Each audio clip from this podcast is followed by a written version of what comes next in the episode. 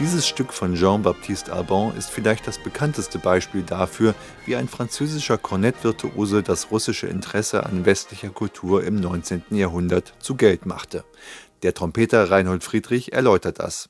Der Jean-Baptiste Arbon ist ja so lang die Wolga rauf und runter gefahren auf so einem Schiff und hat seinen Karneval von Venedig gespielt, bis die Pariser Hochschule gesagt hat, okay, entweder du kommst jetzt wieder zurück oder wir besetzen deine Stelle. Und dann kam er wieder zurück, weil er gemerkt hat, okay, äh, ich habe es vielleicht ein bisschen übertrieben. Aber in, in Russland gab es einfach einen unglaublichen Hunger nach zentraleuropäischem.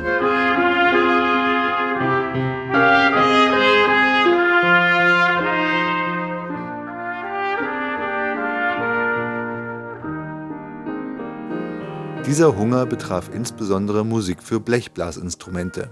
Mehrere Mitglieder der Zarenfamilie um Alexander III. spielten mit Begeisterung Kornett. Auf diesen Akzent der alten deutsch-russischen Verbindungen wies vor einigen Jahren der langjährige Moskau-Korrespondent Christian Neff hin. Er schrieb das Buch Der Trompeter von St. Petersburg. Die Titelgestalt Oskar Böhme war bereits in Deutschland ein respektierter Musiker, ein Star aber wurde er nach seiner Übersiedelung nach St. Petersburg. Er wurde Solotrompeter des Mariinsky-Theaters und Ehrenbürger der Stadt. Die nun herausgegebenen Trompetenduette beginnen mit einem Stück aus Oskar Böhmes Feder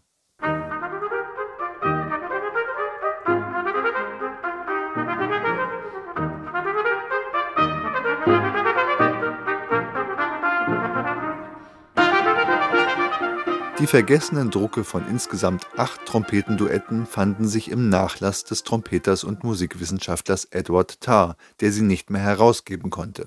Ihre Komponisten sind meist keine Russen, haben aber alle eine Verbindung zu dem Land und zeichnen sich zugleich durchweg durch eine gewisse Leichtigkeit und Italianità aus. Reinhold Friedrich der russische Hof hat sich einfach mit dem im Anführungsstrichen besten, was es damals auf dem Markt gab, versorgt und diese Komponisten waren natürlich alle komplett europäisch aufgestellt. Da war natürlich die italienische Oper genauso da, wie man auch versucht hat, Russisches mit zu integrieren. Und Marquardt, äh, Puttkammer, das waren die Trompetenprofessoren vor Oskar Böhme in St. Petersburg. Viele von denen gehen zurück auf den Trompetenlehrer in Leipzig, auf Weinschenk, Friedrich Weinschenk. Das war auch der Lehrer von Oskar Böhme. Und äh, da wiederum gab es eine ganz enge Beziehung zu äh, Felix Mendelssohn Bartholdy. Der steht wirklich als Pate im Hintergrund und der hat ja nun genug italienisches Know-how in seinem Gepäck gehabt. Ich glaube, von diesen Quellen speist sich das so.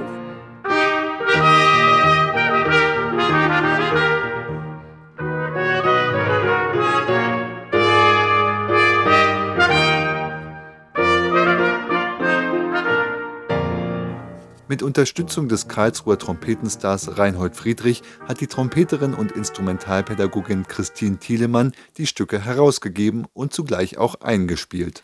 Ich glaube, wir waren uns beide nicht so ganz sicher, ob diese Stücke es wirklich wert sein würden, aufgenommen zu werden. Und als wir sie das erste Mal geprobt haben, waren wir wahnsinnig überrascht, wie, wie schön diese Stücke sind, obwohl sie doch sehr leicht aussehen.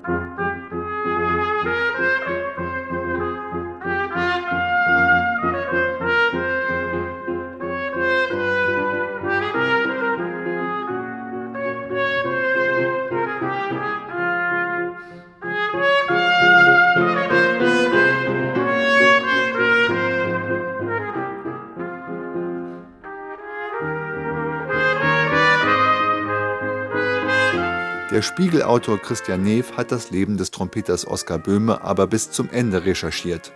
Böhme wurde in den 1930er Jahren in die Oblast Orenburg in Südrussland verbannt.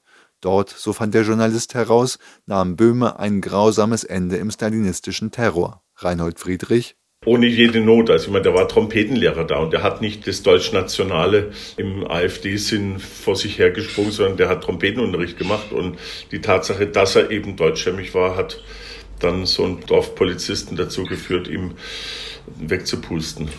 Böhme war zum Zeitpunkt der willkürlichen Hinrichtung 68 Jahre alt und hinterließ ein großes musikalisches Lebenswerk als Komponist, Trompeter und Lehrer. Die musikalische Brücke, die er gemeinsam mit anderen Musikern 30 Jahre zuvor zwischen Russland und Westeuropa baute, wird nun auch durch seine Miniatur für zwei Trompeten mit Klavierbegleitung untermauert. Erschienen ist sie zusammen mit den anderen Stücken und der inspirierten Einspielung im Schott Verlag und kostet 15 Euro. Auch für Hobbymusikerinnen und Musiker ist es nicht vermessen, sich da heranzuwagen.